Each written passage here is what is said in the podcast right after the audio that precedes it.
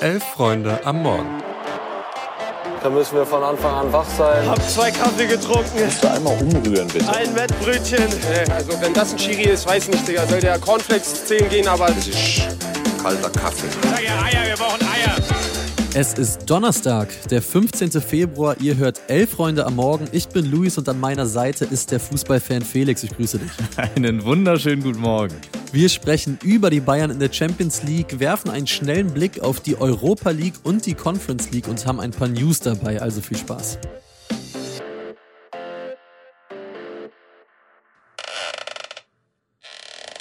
Ja, äh, nicht wundern, uns liegen einfach exklusive Tonaufnahmen aus Thomas Tuchels Trainerbüro vor und da scheint der Stuhl offensichtlich schon zu quietschen und zu wackeln, denn im Miroslav Klose Gedächtnisduell zwischen Lazio und dem FC Bayern verschärft sich die Krise der Münchner. 1 zu 0 gewinnt Lazio per Elfmeter nach Foul von Dayot Upamecano, der dabei sogar rot sieht. Verwandelt für Lazio hat, äh, das war eh schon klar, Giro Immobile und die Bayern, die spielten anders als in Leverkusen zwar wieder mit Kimmich und Müller von Beginn an. Und ja, ich würde sagen, während in der ersten Halbzeit trotz einiger Ungenauigkeiten zumindest noch ein paar Chancen herausgesprungen sind, fallen die Bayern in Halbzeit 2 total in die Muster vom Leverkusen-Spiel zurück, strahlen null Torgefahr aus, wirken verunsichert, total unklar in ihrem Spiel und verlieren diese Partie am Ende verdient. Nicht ein einziger Schuss von den Bayern geht in diesen 90 Minuten aufs Tor der Laziani. Das ist schon krass. ja, das klappt wirklich gar nichts. Merkwürdig auch, wie gerade Müller und Sané eigentlich immer wieder schnelle Doppelpässe probiert haben, um irgendwie eine Kette zu überspielen, aber das war irgendwann fast Slapstick. Wollte an den Ball in den Fuß, kam an den Lauf, wollte in den Lauf, kam der Ball genau dahin, wo er gerade eben noch stand. Also es hatte am Ende mehr mhm. von einer Fail-Compilation, wie wir sie sonst von Harry Maguire kennen. So lost waren die Bayern nach vorne, glaube ich, wirklich lange nicht. Ja, hat ja sogar Thomas Müller auch noch im Interview nach dem Spiel gesagt, dass das was von äh, Slapstick hatte. Ich muss auch sagen, ich bin während des Spiels einfach den Eindruck nicht losgeworden, dass denn dieses Leverkusen-Spiel noch absolut in den Kleidern hing. Also ich muss so ein bisschen das wiederholen, was ich ja am Montag schon gesagt habe, nach dem vermeintlichen Bundesliga-Topspiel. Diese Mannschaft, die wirkt für Bayern-Verhältnisse wirklich sagenhaft harmlos und ungefährlich. Also die Bayern, vor allem in der Champions League, sind die ja eigentlich in bester Regelmäßigkeit wie so ein feuerspeiender Drache aufgetreten, vor allen Dingen gegen Teams wie Lazio, die Bayern schlagen muss, haben da alles niedergebrannt, aber gerade spielt da so ein kleiner Pudel, der sich nicht mal mehr zu bellen traut. Also das wirkt so uneingespielt. Diese Selbstverständlichkeit von den Bayern, die ist komplett weg. Und sinnbildlich für das alles, ja, dafür steht sicherlich das Bild von Thomas Tuchel kurz nach Beginn der zweiten Halbzeit. Da sitzt er auf der Trainerbank, hält sich die Hände vors Gesicht und schüttelt ungläubig mit dem Kopf. Fantastisches Meme für uns alle da draußen, aber man hat das Gefühl, der Mann ist am Ende mit dieser Mannschaft, oder? Ja, und apropos Tuchel auf der Bank, der war ja öfter im Bild als Taylor Swift am Sonntag beim Super Bowl und das ist bekanntlich nie ein gutes Zeichen dafür, dass da was Sinnvolles auf dem Rasen passiert. Aber ich glaube auch, es deutet sich immer mehr an, das passt einfach vorne bis hinten nicht. Die Bayern stehen in der Liga rein punktemäßig, vor allem im Vergleich zu den letzten Jahren, ja sogar okay da irgendwo. Expected Goals und Points hatten wir ja auch schon in den letzten Tagen angesprochen und so weiter und mhm. so fort. Aber es ist einfach überhaupt kein Stil erkennbar. Klar, Lazio stellt sich hinten rein. Das tun die Gegner der Bayern aber schon seit Martin Luther die Thesen an die Tür genagelt hat.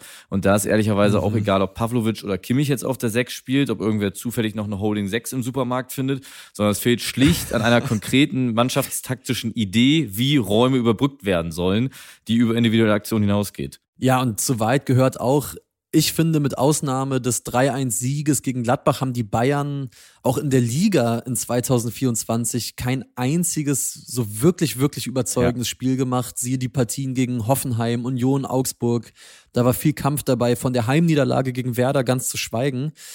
Wir kommen derzeit immer wieder beim selben raus. Also Tuchel ist jetzt elf Monate im Amt und es ist keinerlei spielerischer Fortschritt zu erkennen. Klar, wenn Musiala da kurz vor der Halbzeit das 1-0 macht, dann sprechen wir von einem herausragend kombinierten Treffer. Das war toll gespielt. Aber diese Szenen, die gehen bei den Bayern derzeit in Anbetracht von all diesen Fehlpässen unter. Also die sind die totale Ausnahme und nicht mehr die Regel. Ja, und sagen, wie es wie es ist. Also Tuchel steht, sollte sich da nicht ganz schnell ganz viel ändern vor dem Aus, glaube ich, und das vielleicht auch schon vor dem Sommer. Noch kurz was für die Statistiker. Das letzte Mal, dass die Bayern übrigens ein Achtelfinal-Hinspiel verloren haben, war im Februar 2012. Da gab es ein 0 zu 1 in Basel. Falls es Hoffnung macht, damals erreichten die Bayern noch das Finale da Horm. Weniger Hoffnung macht der Ausgang, der dürfte bekannt sein. Bastian Schweinsteiger und der Pfosten lassen grüßen. Genau, der Chronistenpflicht halber sei noch erwähnt, im Parallelspiel gewann PSG das Hinspiel gegen San Sebastian mit 2 zu 0. Mehr zu den Bayern, zu Tuchel gibt's morgen natürlich auch im Themenfrühstück mit Tobi und Nussi ab 11.45 Uhr, wie gewohnt hier im Feed.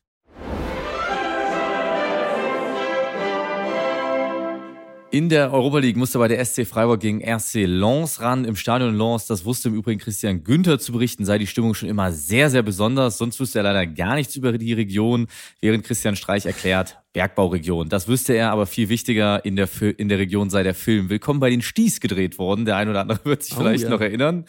Und die Eintracht aus Frankfurt muss gegen Royal Saint-Gilloise ran. Genau, der Verein, in dem einst Deutschlands bester Stürmer Dennis Undaff die Schuhe schnürte, genauso wie Victor Boniface. Ähnlich gefährlich wie ehemalige Stürmer des Vereins ist es übrigens für die Eintracht-Fans. Sie dürfen die Stadt Anderlecht nämlich nicht betreten, sonst droht ihnen eine bis zu 24-stündige Haft. Ja, das ist nur zum Kopfschütteln, deswegen komme ich äh, kurz auf die Spiele. Ich glaube nämlich, das werden überhaupt gar keine Spaziergänge. Also Lens geht mit drei Siegen in Serie in diese Partie gegen Freiburg. Freiburg hat wiederum zuletzt dreimal Folge verloren. Saint-Gilloise, die sind spätestens seit dem letzten Jahr auch kein No-Name mehr. Die sind mit acht Punkten Vorsprung auf Anderlecht übrigens auch Tabellenführer in Belgien. Die Eintracht, die kommt mit der Niederlage gegen Köln und dem Remis gegen Bochum daher und dazu mit so einem wachsenden Unmut über die ausbleibende spielerische Entwicklung. Also ich will die deutschen Teams gar nicht schlechter reden, als sie sind. Ähm, die sind für mich im Zweifel da sogar noch favorisiert, aber ich würde mich nicht wundern, wenn es zumindest einen der beiden erwischt. Ja, und es wäre ja auch irgendwie typisch für deutsche Mannschaften in den letzten Jahren in der Euro- und Conference League, dass man vor dem Spiel eigentlich denkt, ach, rein vom Kader, das müsste doch reichen. Und irgendwie, mhm. dass da eine Mannschaft mal so einen richtigen One hat, kommt ja dann auch oft doch nicht vor. Hast du denn, wenn wir auf die anderen Partien der Zwischenrunden gucken, in den beiden Wettbewerben, hast du da irgendeine andere Lieblingspaarung, die dich anzündet? Ja, ich gehe komplett auf Rotterdam gegen Rom. Nicht nur, weil da Daniele De Rossi bei der Roma an der Seitenlinie steht seit der Entlassung von José Mourinho, sondern auch, weil ich gestern wieder festgestellt habe, wie viel Bock italienische Mannschaften und deren Fans in der Champions League einfach machen. Und außerdem, wenn da nicht wieder irgendeine Präfektur beziehungsweise das niederländische, niederländische Pendant Gästefans in den beiden Spielen verbieten sollte. Ganz kurz, das bleibt ruhig zwischen beiden Fanlagern, ne? Die nehmen so ein Euroleague-Achtelfinale gelassen zur Kenntnis. Äh, ich nehme mal die Young Boys aus Bern gegen Sporting Lissabon. Einerseits, weil EB bzw. Young Boys als Vereinsname einfach nie uncool sein wird. Außerdem spielt Hertha-Legende Fabian Lustenberger dann noch. Vor allem aber nehme ich das Spiel auch, weil beide Truppen ganz gut drauf sind. Bern hat sieben der letzten zehn Pflichtspiele gewonnen, Sporting sogar neun der letzten zehn. Es kann also was geben, aber nicht unerwähnt lassen wollen wir die Paarung zwischen Schachtja Donetsk und Olympique Marseille, garniert mit dem Hinweis, Donetsk, die tragen ihre europäischen Heimspiele immer noch, wie auch in der Gruppenphase der Champions League in Hamburg aus. Wenn ihr also in Hamburg oder im Umland wohnt, heute Abend 18.45 Uhr Donetsk Marseille, gibt noch Karten, ist doch ein nettes Feierabendprogramm. Absolut. Noch kurzer Nachtrag aus persönlicher, aus persönlichem Interesse zu Sporting Lissabon. Ich möchte ganz kurz anmerken, der FC St. Pauli bildet aus. Viktor Gyökeres ah, steht da ja im Sturm mit Zwischenmarke von 45 Millionen Euro und mit Puh. ganz lockeren 38 Torbeteiligungen in 29 Spielen. Hat 2019, 20 nochmal sieben Tore für uns gemacht.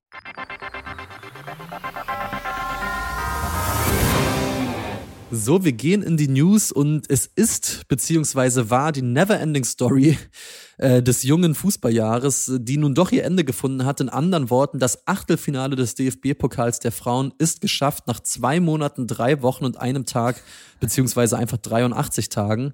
Die Frauen des FC Bayern, die mussten dabei gestern Abend beim Drittligisten Kickers Offenbach ran und die Münchnerinnen, die haben diese Pflichtaufgabe auch sehr, sehr easy gelöst. Die gewannen völlig ungefährdet mit 6 zu 0. Im Viertelfinale muss der FCB nun zu Hause gegen Karl Zeiss Jena aus der zweiten Liga ran. Alle vier Viertelfinals übrigens. Die finden am 5. März parallel zueinander um 18.30 Uhr statt. Ich glaube, die nächste unendlich lange Pokalrunde, die bleibt uns und auch den Clubs dann erspart. Der niederländische Fußballprofi Quincy Proms wurde zu einer sechsjährigen Haftstrafe wegen Drogenschmuggelei verurteilt. Bereits im Juni war wegen eines Messerstichs gegen einen seiner Cousins zu einer 18-monatigen Haftstrafe verurteilt worden. Nun soll der aktuell in Russland bei Spartak Moskau spielende Offensivmann gemeinsam mit Komplizen mehr als 1350 Kilogramm Kokain über den Hafen von Antwerpen geschmuggelt haben. Weil es keinen Auslieferungsvertrag zwischen Russland und der Niederlande gibt, ist offen, wann und ob Proms die Haftstrafe überhaupt antreten wird. Genau, und an dieser Stelle 1350 Kilogramm Kokain. Ihr könnt euch dann selbst den jeweiligen Gag über Berliner Promilokale hier einfügen. Das würde ich auch sagen. Und gehen wir mal über zu der kuriosesten Nachricht des gestrigen Tages. Die kam aus Südkorea und dabei ging es um Jung Min Son und dessen Finger. Der Kapitän der Südkoreaner, der musste im Asien Cup nämlich beim Halbfinale mit einem bandagierten Mittelfinger auflaufen und keiner wusste damals so wirklich warum. Jetzt ist klar, am Abend zuvor wollte die junge Garde der Truppe rund um Kang In Lee von PSG das Essen schnell beenden, um klar, Tischtennis zu spielen. Das wiederum fanden die alten Hasen um Jung Min Son nicht so wirklich gut und dann kam es in der Folge zu einer handgreiflichen Auseinandersetzung, bei der er sich eben den Finger verletzt hat. Der südkoreanische Verband hat diese Story mittlerweile sogar offiziell bestätigt. Lee entschuldigte sich auf Instagram, er wolle ein besserer Mitspieler und besserer Mensch werden und Trainer Jürgen Klinsmann, der dürfte sich an die besten Slapstick-Tage seiner Hertha-Zeit zurückerinnert fühlen. Ich würde sagen, ey, passt auf euch auf, äh, macht euch nichts an den Fingern, kommt gut in diesen Tag und falls ihr Friedhelm Funkel in dieser Folge vermisst, empfehle ich euch das gestrige Themenfrühstück. Da haben nämlich Tiziana und ich äh, schon in aller Ausführlichkeit über ihn und den ersten FC Kaiserslautern gesprochen. An dieser Stelle würde ich dann sagen, kommt gut in den Tag. Felix, mein Lieber, wir hören uns. Mach's gut. Macht's gut. Ciao, ciao.